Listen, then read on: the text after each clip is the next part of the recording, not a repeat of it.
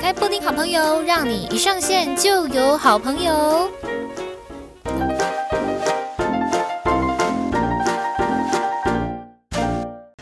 布丁好朋友，让你一上线就有好朋友。大家好，我是你们的好朋友，我是布丁。好。今天布丁好朋友的好朋友是谁呢？来，我认识他的时候呢，他其实已经是电商界这个有点小叱咤风云的小女神，小女神。那他现在呢，level up 了，他不只做电商，他还做品牌，非常的厉害。那因为呢，我都不知道我的朋友们他们第一次就是要来跟大家 say hello，要以什么名字跟大家示人，所以就请他自己来跟大家打招呼。欢迎我们的电商女神，你好，Hello，大家好，我是五四零，就是五四零。OK OK 好，五四零好，那五四零呢？现在呃，我刚刚有讲嘛，原本一开始认识你的时候，你是在一个电商的品牌，嗯嗯，然后后来呢，也是做电商，可是他呃，现在你的层级已经更往上，都是在做品牌。最近啊，因为我们录音的时间呢是十二月十三号，昨天是十二月十二号，你应该超级有感的吧？对，就是说，因为只要碰到双十一、双十二，然后尤其是年底。圣诞节啊，各种出清周年庆的时候，就是电商最忙的时候。嗯，电商你们都在做什么？呃，如果是品牌端的话，当然就是跟着其他的每的品牌或是电商一起做活动。因为我们只要没有做活动的话，每一个品牌都在做活动，那他们就不会买我们的东西。然后，而且我们还有一点哦，比如说今年双十二。每个人都会在抢，在十二月十二的时候就是做活动嘛。嗯、但是因为今年的年，嗯、呃，过年比较早，十一月就要过年了。嗯、然后我们通常在一月就要过年了。哦，对，抱歉抱歉，一月就要过年了。我通常在过年前就是都一定会做大除清，所以等于是我们到现从现在一直到一月年前只剩一个月的时间，所以我们能出现的时间变超短。所以，我们今年品牌在双十二的时候，直接把它提前，为了要抢过其他品牌，就是抢其他品牌的业绩。Oh. 像 Zara，它在最近应该也要开始做那个出清活动了。通常 Zara 做出清的时候，就是我们其他衣服品牌电商业绩最烂的时候，因为大家的钱就是这样。嗯嗯，所以我们就只能就是在大家有钱的时候，对。当第一发，让他们先把钱花在我们这里。嗯、哦，对，哎、欸，就你刚刚是不是会有点小小不小心透露了自己所属的产业类别？哦，对，对，对，还是其实这没关系，没关系，没关系啊。嗯、OK，, 主要目前主要就是服饰，但是因为我自己还有我们公司现现在还有在做接案嘛，嗯、所以之前还有比如说有接一些 NFT 啊，然后现在在做保健啊。保健虚拟货币，嗯，保健我在做手上的案子还没有上线的，是在做保健食品，还没有上线可以讲吗？就是保健食品啊，但是就不能透露是什么啊，然后跟谁合作啊，哦、嗯，哦，很多元呢，啊、你 hold 得来哦，就真的很忙，所以我超级忙的，哦，他真的很忙，那那你现在就是要做品牌，然后。做的内容很多元啊，你是要先去做这些东西的功课吗？还是其实你就有一套的 SOP 流程了？呃，通常没办法先做功课，因为电商其实我们应该算是快电商，嗯，嗯嗯，然后就是那种我们现在在做网络嘛，网际网络的其实流行的东西非常的快，也非常的多，嗯、你可能上个月在讲这个名词，下个月这个早就已经是 out fashion 了。嗯，所以就是我们没办法，东西来的时候还在那边做功课，一定是一边来你一边做功课。哦，所以比如说当我接到新的品牌的时候，像我之前是做美妆产业的，嗯，然后后来跳到服饰产业，我会先把我的 IG 和 Facebook 追踪的粉丝团全部取消，之前追踪的那个美妆品牌全部取消，然后改成全部都追踪服饰的，呃，服饰品牌的 IG 的粉丝团。嗯嗯嗯嗯嗯，嗯嗯就是强迫自己每天滑的时候都要一直看到他们。嗯嗯，所以每次你们在跟我聊天，什么聊什么，现在发生什么社会大事啊什么，我都不知道。他因为我追踪了，对我追踪了，就是我现在就是领域在做的事情。嗯。嗯，因为如果我只要一直没有看到他们的东西的话，我我们可能就跟不上了。嗯，对啊，哦，了解。所以如果说呃新来了一个领域的话，比方说刚刚讲的，就是要来做保健食品或者是 NFT，、嗯、你现在就开始追踪超级多健康保健的 IG，对，就是 没错。然后像的创作者什么的，没错。像我有另外一个私人的账号，嗯，他然后因为。比如说，我同时接了保健跟虚拟货币，就是这个区块链的产业，嗯、我不可能两边，因为这个两个差太多了，嗯、所以我另外一个账号就会专门是否区块链，然后现在这个账号可能就是保健，然后我就是时不时跳来账号会切换来切换去，然后去划他们都在 po 什么，讲什么。哦，好累哦。对，然后 比如说他们广告，因为你追踪什么，你可能就会被投放到那个广告。对。对，所以你他他们现在广告都在做什么？我手机很多，那么那他们那个产业各种的广告的截图，嗯嗯嗯嗯，嗯，就是因为也许现在用不到，但是未来你想要参考的时候，你再划一下相簿，然后马上就有资源可以看，对，而不是你想要的时候才在找，早就来不及了。就是平常你，你是一个工作跟生活完全混在一起的人呢，因为没办法啊，电商其实就是大家的日常啊。嗯嗯嗯，对啊，大家划手机就会看到广告，然后想要买什么就上网买，所以这个其实就是已经是日常了，不只是品牌端，其实在大家的日常也跟电商息息相关。哦，所以没有办法去区分说电商的工作或者是品牌的工作平常在做什么，因为平常就是你们的日常。对对对，好可怜哦，对会吗就是我们看还是其实你生活的很怡然自得，很享受。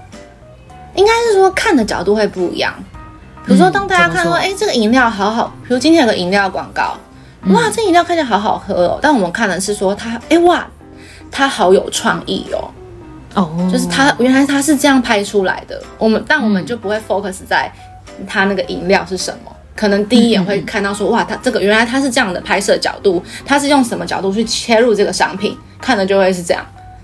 哦，但是我觉得也也还也是蛮好玩的啦，因为我觉得像你不是有一题就是问我说怎样可以获得成就感啊？对啊，我等下就要问。好，对，就是 就是当就是你可以结合日常你想的这个 idea，然后你平常一般的啊、呃，你身边的朋友都能 get 到那个点的话，你就会觉得 我好屌，我怎么可以把它结合的这么完美？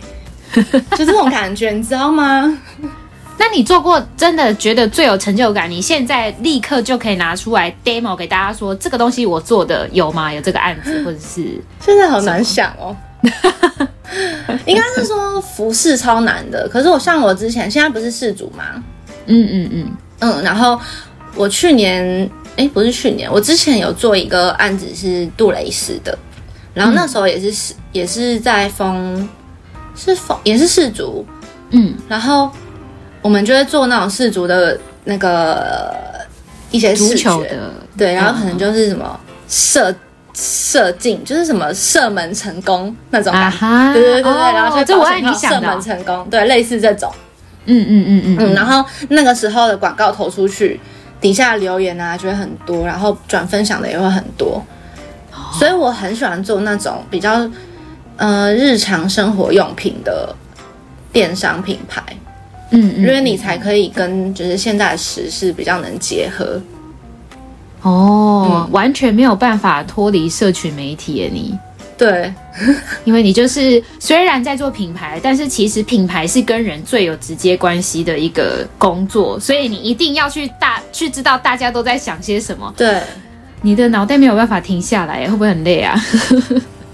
就是 好像也习惯了。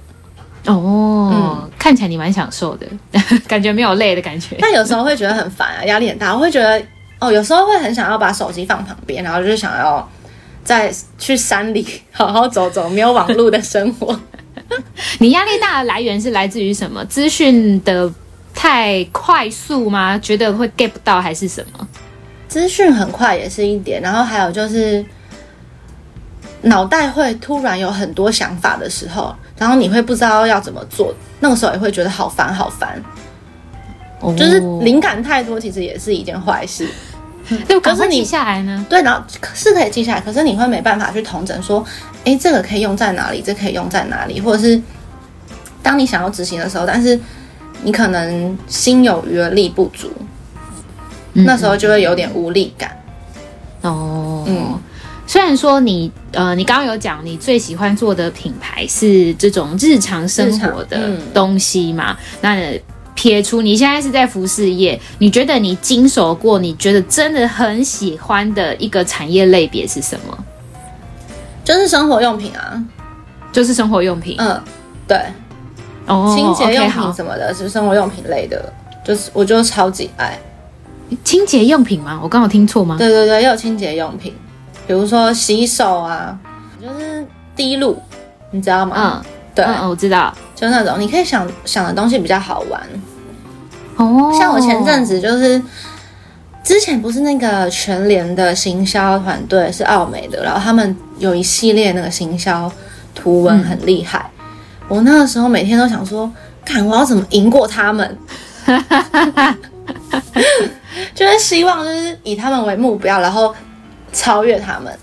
可是有的东西性格风格不太一样哎，他们就搞笑的啊。对啊，服饰业搞笑有点难哎，就是不行。所以我在服饰业，其实我自己有觉得我被局限住了，但还好，因为我有自己接案，那我就是可以把我自己的想法就放在我的案子里，这样子。哦，有他很狂，嗯、就是 他自己接的案子，他拍的照片都很可爱，很有他个人的风格。大家呢可以去好好的追踪他，我会把他的这个 IG 账号，还有他的小女子粉砖放在我的资讯栏连接。哎我，那小女子粉砖好像就是好像没什么在用。那小女子粉砖我都会被你广告打到哎、欸，还是其实不用，还是要放啊？都放好了啦，加减用一下。因为那个毕竟你都下广告用的、啊、哦，嗯、没问题，还是可以放加减加减多一些，加减放下。对呀、啊，没错，多增加一些触及。好，那我们电商呢？你还有没有什么想要补充的，或者是你现在在做的工作上面的事情？哦、对啊，有没有真的觉得有一些品牌，嗯、他们真的可以再加油一点哦？如果给你来的话，你可以把弄得更好。这个会得罪别人，但我知道。蛮多人其实对电商很有兴趣，可是我觉得因为电商东西太广了，啊、因为电商真的就是你上网买东西这个行为，它就是电商，所以你要去想一下，其实电商就算是行销啦。你想你要想一下，你真的喜欢什么？比如说你今天划手机看到的广告，广告投手也是电商的一种，但是广告投手它就没有像做行销那么火，就是它其实会是比较嗯。呃操作类型的工作，就是不是那种需要一直想 idea 的那种工作，所以就是当你想要踏入电商行业的时候，我觉得你要先了解自己是什么个性的，因为你有做过投手吗？没有，但呃，我有研究，应该是说我之前公司有让我们试着去投广告看看，嗯，投过。但是我就觉得那个是一件非常无聊的事，因为就是人家 人家丢了一个广告素材给你，你就把它放上放进去，然后去优化广告，你就要去看说，嗯、呃，你要去设定受众啊，然后年龄啊，然后去找出喜欢这个广告的兴趣兴有兴趣的人，他的 TA，然后再去针对这群人，然后找出类似的受众，就是只是一直在分析分析受众，分析数据，然后但是。我更喜欢的是前端的作业，就是你要怎么产素材，去发想素材，怎么让大家觉得这东西有趣。可是因为每个人不一样，就是有些人不喜欢想，有些人觉得要一直想点子，这压力好大哦。那那有些人就会觉得，我就是喜欢，就是去分析数据，然后去好好的优化这个东西，把它用得更好。嗯，所以我觉得电商真的很广，大家要思考一下喜欢什么。做投手其实是大家很多企业现在正想要的人才耶，因为没错，呃，就是他们就是虽然就是一直不断的在尝试错误跟尝试在尝试错误 这个过程当中来来回回，但是真的被他们尝试到了对的那个素材的时候，投出去的效益就会非常大。对啊，所以投手的薪水 range 也很广。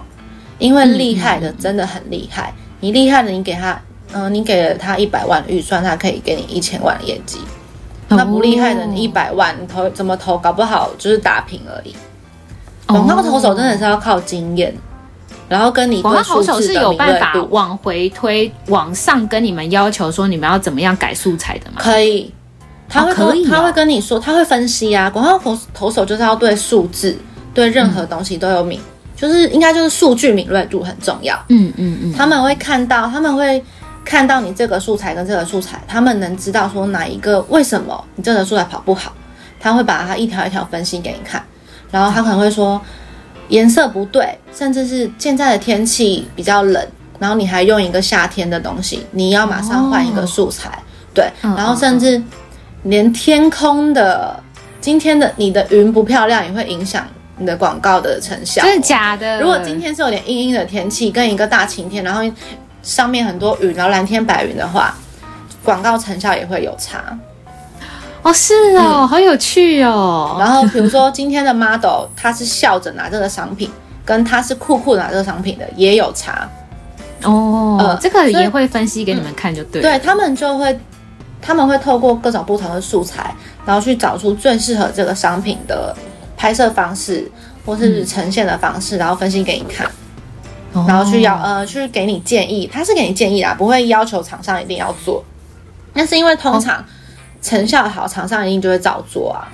嗯嗯嗯，广告投手就是我们刚刚讲说，呃，前面会先产出一个素材嘛，然后他会去放在联播网上面，然后分享出去这样子。上面对对对对对。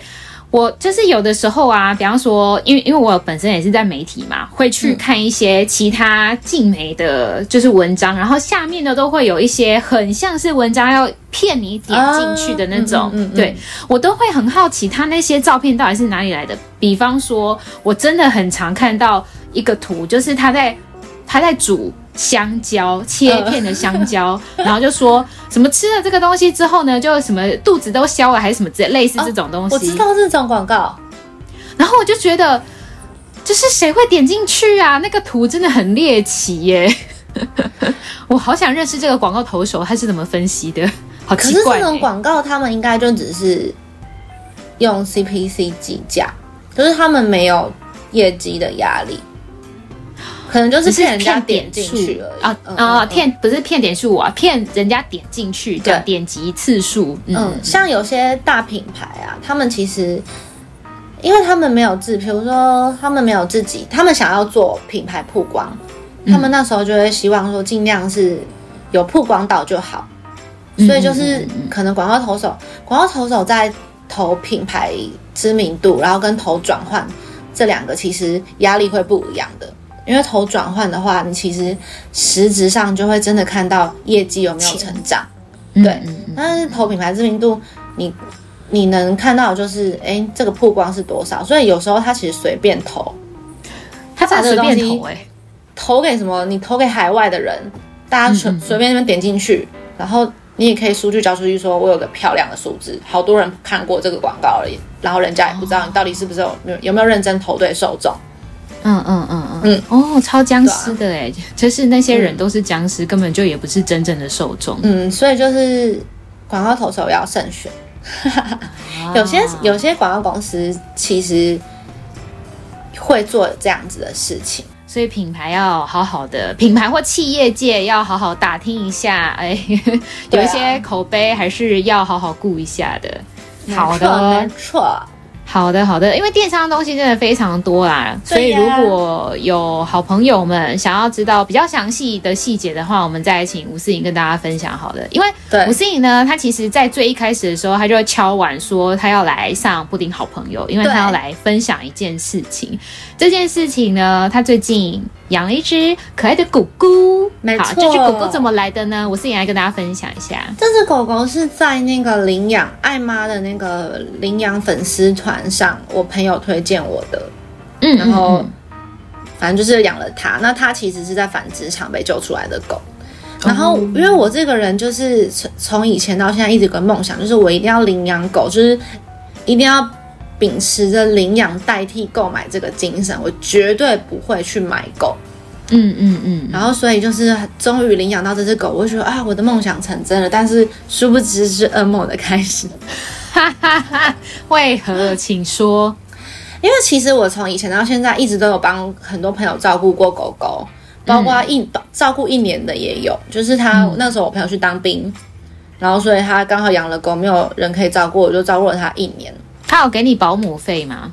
没有哎、欸，单纯就是我爱狗。狗狗没有，就是我爱哎、欸，对我那个什么，他的罐头啊，吃的什么用的什么，都我自己花钱买的。你人真好，嗯、大家哎，如果有一些狗狗要脱音哦，私讯我就是完全就是因为爱狗啦，然后也是因为这样子，所以我很多朋友有可能就是回家啊，或是可能出国啊，都会把狗狗给我照顾，可能一个一两个礼拜这样子。嗯，所以我一直一直觉得照顾狗是对我来说是一件游刃有余的事情。嗯，直到领养了狗狗之后，发现领养的狗。跟真的那种健康的狗狗，屋里在发出声音，我知道你在讲他坏话。没有，我跟你讲，他是睡睡觉睡一睡，然后被他自己的那个鼾声 梗到。好，你继续，你继续。就是因为领养的狗狗，它们的身体状况真的比一般那种健康的狗狗，你去买的那种狗狗还要不好很多。嗯，所以它其实它们。真的会一直频频的出各种状况、各种难题给你，嗯、然后加上领养的狗狗可能也是算是成犬了，也比较难教，对，所以就是其实到现在养它才快要两个月，真的是它中间还遇到过开刀，然后分别四只脚，然后都陆陆续续有指尖炎，可能右脚右后脚好了，换前后，哎，换换前脚。然后反正就是，它目前为止都还是都还不是健康的整只狗的状态，都还是有状况的。哦、嗯，你要不要跟大家讲一下指尖炎是什么？可能有一些没有养宠物的不不清楚。指尖炎就算是有点类似人类的香港脚。哦，对，好痛苦哦。对，然后就可能对会痒，然后狗狗就会舔。那因为人、嗯、人他就是。嗯，怎么讲？就是人你可以照顾的很好，你可以用药什么的。但狗狗的话，它其实没有照顾好，它就会肿起来。肿起来之后，里面就会发炎，然后你你要一直去挤那个脓，挤那个血。哦、对。然后，因为它从小就是在养殖场嘛，哎，算是繁殖场、养殖场都可以，繁殖场、嗯、都可以。繁殖场、嗯、对。然后，所以，嗯，那时候医生就跟我说，他的指尖炎就是不断的复发，然后复发之后可能脓爆开。爆开外面的复合的，呃，愈合之后，然后里面根本就是脓没有被挤出来，所以它里面其实是烂掉的状态。哦天呐！所以会导致它后面一直疯疯狂的复发，然后好复发好，然后我就算是把脓血挤出来，它里面是还是有很多那种坏东西、组坏组织在里面，所以它是根本不会好的。所以就刚好刚刚好，它突然是有一个一小块肉肉瘤，然后爆开。医生才赶快紧急送去开刀，不然我其实很不想让他开刀，因为开刀你还要打麻醉，而且我也不太知道他的状况可不可以打麻醉，因为狗狗打麻醉其实风险也算蛮高的。他以前他现在也六岁了，六岁，对啊，六岁其实算是成犬，中年中年的狗狗，嗯，乘以七六七四十，对，四十二岁，对呀。他换算人类的话，是一个四十岁的阿姨，比我老，嗨，比我们还大。对，叫他一声阿姨。哦，然后、欸、你是怎么发现他手手脚脚有问题的、啊？他一直舔吗？就是、还是怎么样？没有，他就是真的肿起来了，已经肿到变成一颗球，他连走路都有问题。我的天哪，他一定很痛。对啊，就是指尖炎，其实每只狗狗都会发生，可能就是，呃，它只要就是怎么讲？就是它，它，因为它的脚脚都会有毛嘛，那你的毛可能吸到雨水，或者是你帮它擦的时候没有弄干净，嗯、或是没有干，它就是有霉菌在里面，这就，就是很像一开始我们的香港脚，那霉菌霉菌在里面就会痒嘛，会发炎啊，嗯嗯嗯，那狗狗一舔就不得了了，后面就是一发不可收拾，就会是这样的状态。哦、但现在好了，还没啊，它还是一只手啊。它现在，oh, 他现在还不是健康的。哦，oh. 我是希望它下个差不多三个月的时候是可以是还我一个健康的狗。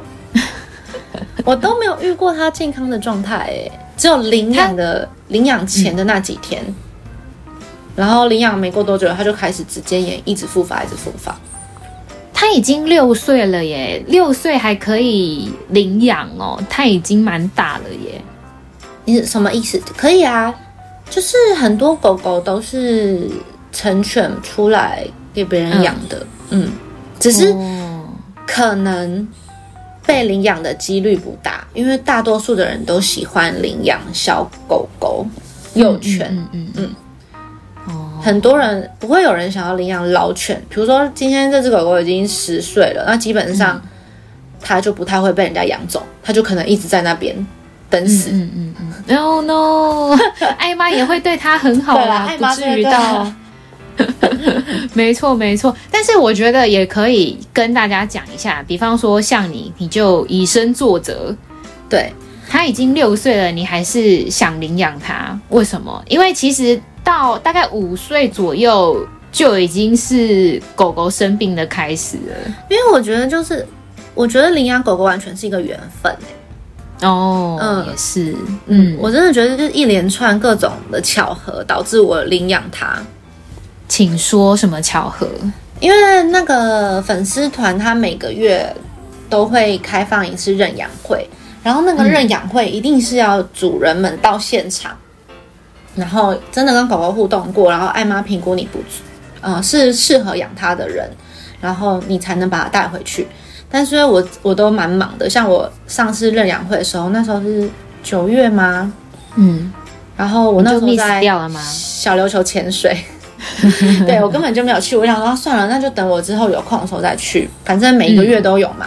嗯、然后其实他那一次的认养会，他就已经被一对学生群。学生情侣认养走了哦，然后、嗯、但是他焦虑症其实很严重，他只要是一个人在家，嗯、他会疯狂的转圈圈，他没有办法坐下来休息那种。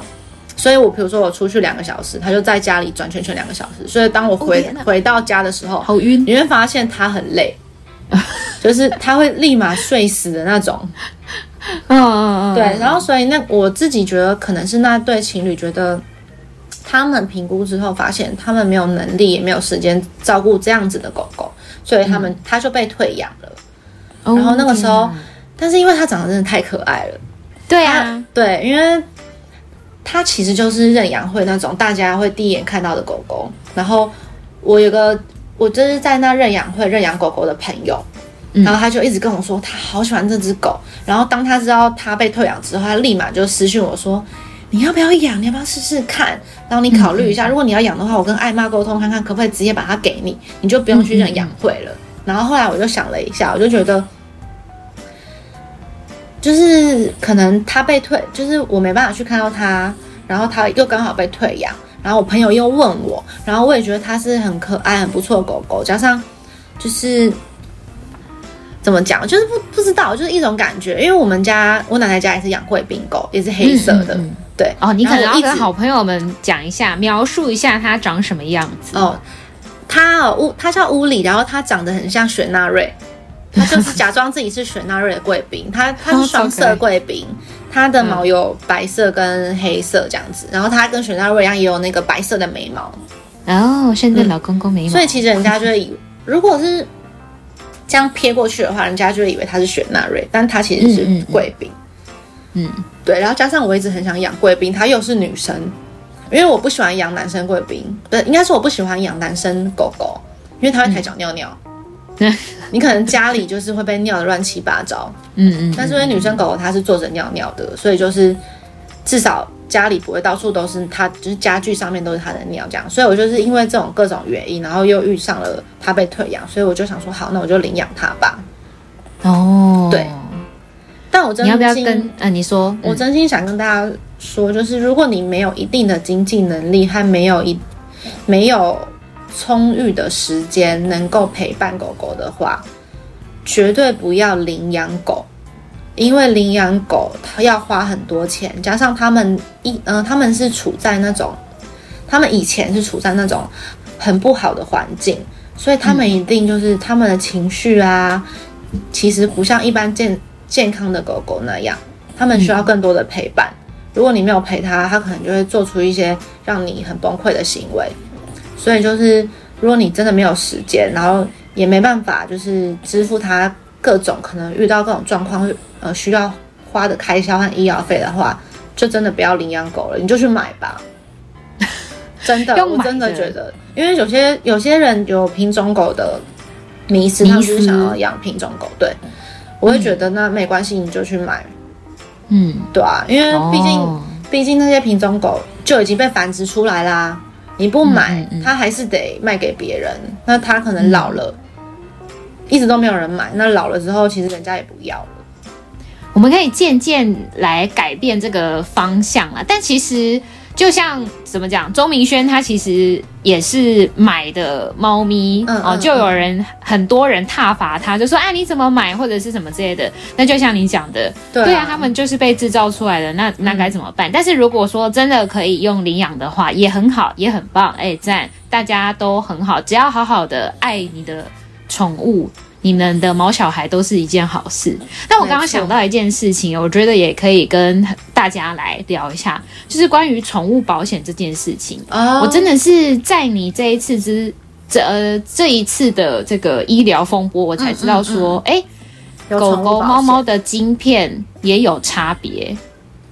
啊，这个我不知道、欸，哎，真的吗？啊这个我不知道，晶片，你不是说什么爱妈的晶片，它它没有、哦哦？你是说晶片？哦，应该是说，嗯有些宠物保险要晶片是主人才能保。嗯，那现在屋里的状况是，嗯、呃，因为爱妈怕就是爱妈也要观察这个主人到底是能不能适合养它嘛，所以通常我这个爱妈是它过半年之后才会把这个晶片转给你，转给我现在这个主人的身份，嗯、所以就是。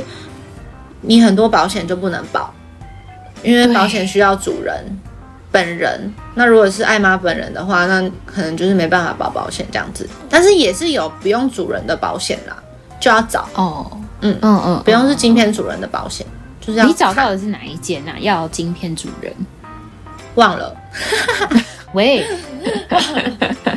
只是请有保险业务员帮我处理啊。哦，了解了解。可是因为。比方说像你这样的情形啊，或者是你刚刚有讲领养来的毛小孩，其实都是状况会比较多一点的。那、嗯、如果说又遇到这种，就是对呃毛小孩真的很用心，然后很照顾的爱妈说，可能要半年之后晶片才会转移给他下一个主人的时候，哎、嗯，那这这种时候医药费怎么办？还是其实可以请他去申请保险，那你钱钱你付之类的。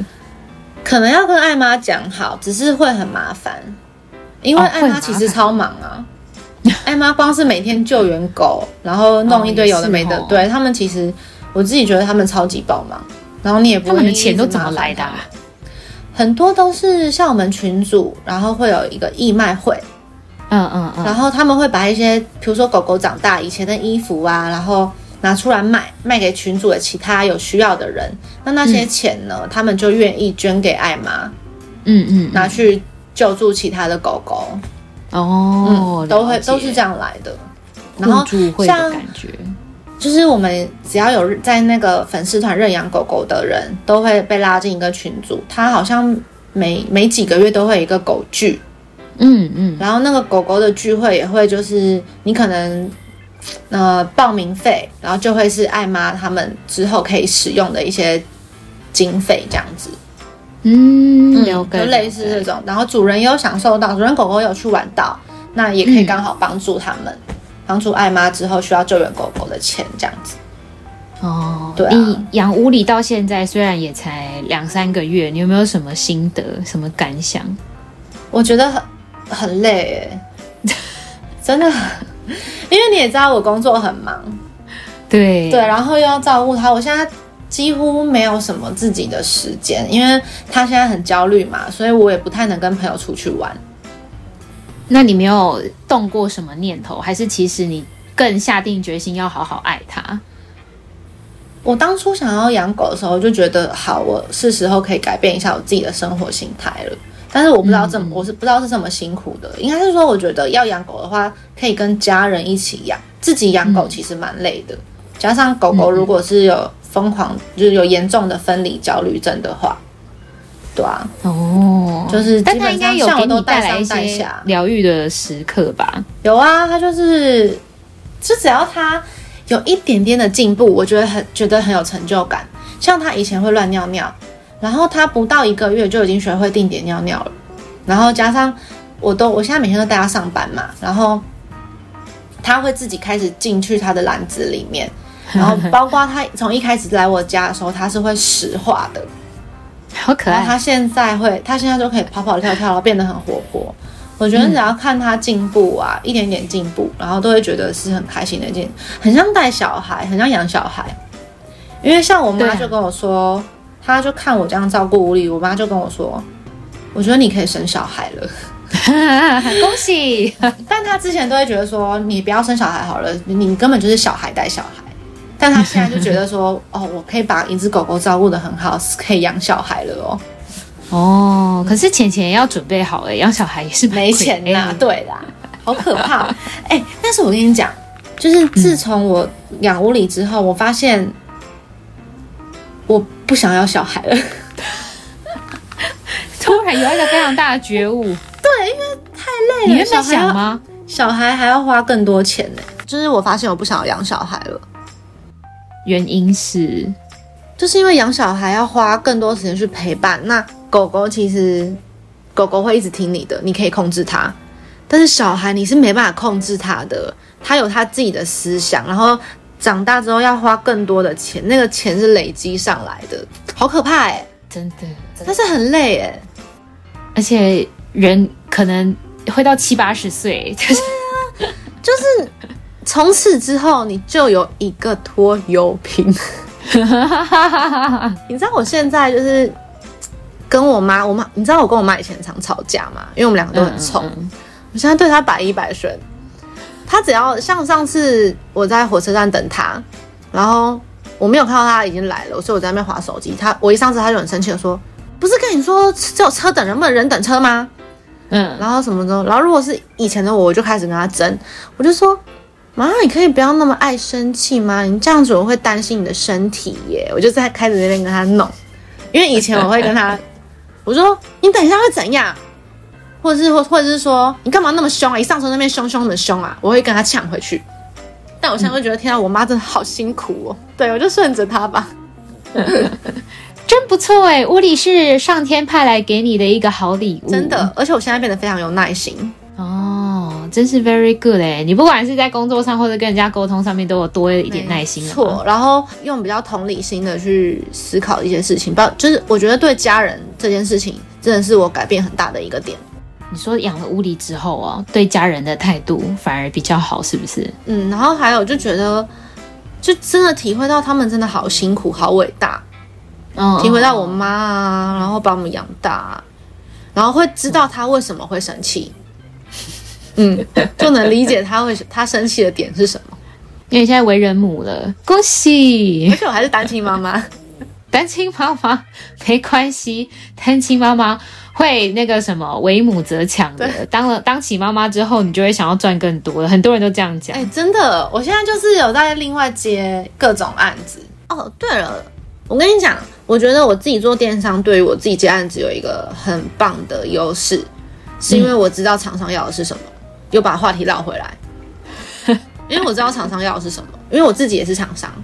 嗯嗯嗯，所以就是当遇到这个，当遇到厂商之后，他可能讲一句话，我就会知道说，哦，我能马上 get 到他的点，我嗯嗯嗯我知道你，我能理解你想要主打这个品牌的特性是什么，痛点是什么，嗯、然后我写文案啊跟拍照的时候，就能马上就是，我基本上不会被推荐，或是我的文案不太会被改的。哦，太好了，啊、因为知己知彼，对，你就两边甲方跟乙方你都当过啦，你就知道人家要什么。没错，没错。那你觉得就是在自己接案啊，就做可能图文的业配这件事情上，好了，最难的事情是什么？就是要自己拍摄，然后又要跳脱以往不同的风格，真的超难。嗯，像我接了。同一个品牌的各种底妆、粉底液，然后气垫粉饼，嗯嗯嗯，然后还有素颜霜。嗯，那因为都是同一个牌子，我不可能每次都是拿着商品拍照。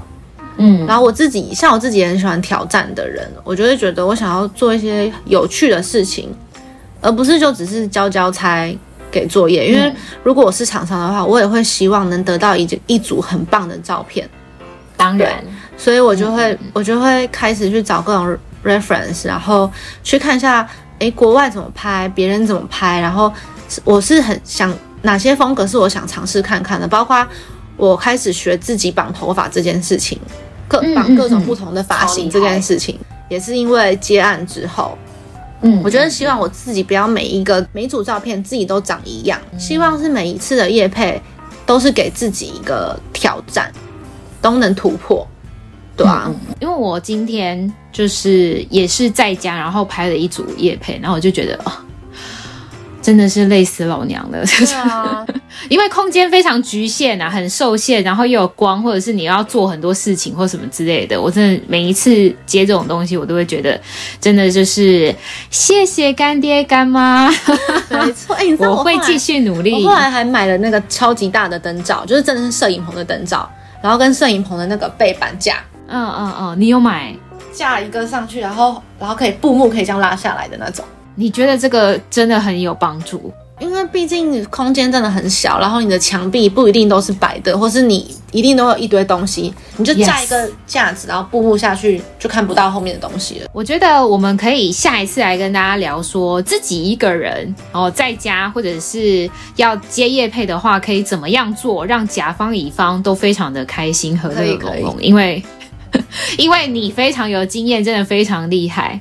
好哦，那如果呢，就是想要知道更多关于拍夜配的一些小技巧的话，大家不要担心，我们的这个夜配电商女王呢，吴思玲之后还会一直一直一直一直出现在我们布丁好朋友的频道里面的。因为布丁好朋友呢，就是非常的多，然后大家呢，每一个人都身怀绝技。啊，有非常多的经验可以跟大家分享。那我们下一次再请吴思颖来跟大家聊一聊，好，好不好？那也可以聊关于她是双子女的这件事情，因为双子女大家可能都会觉得好像有点急掰，然后不知道怎么跟人追，怎么追星啦。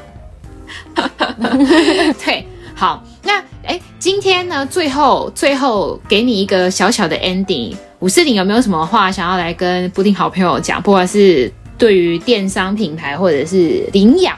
这样这个话题，嗯，不然我们就回到电商好了。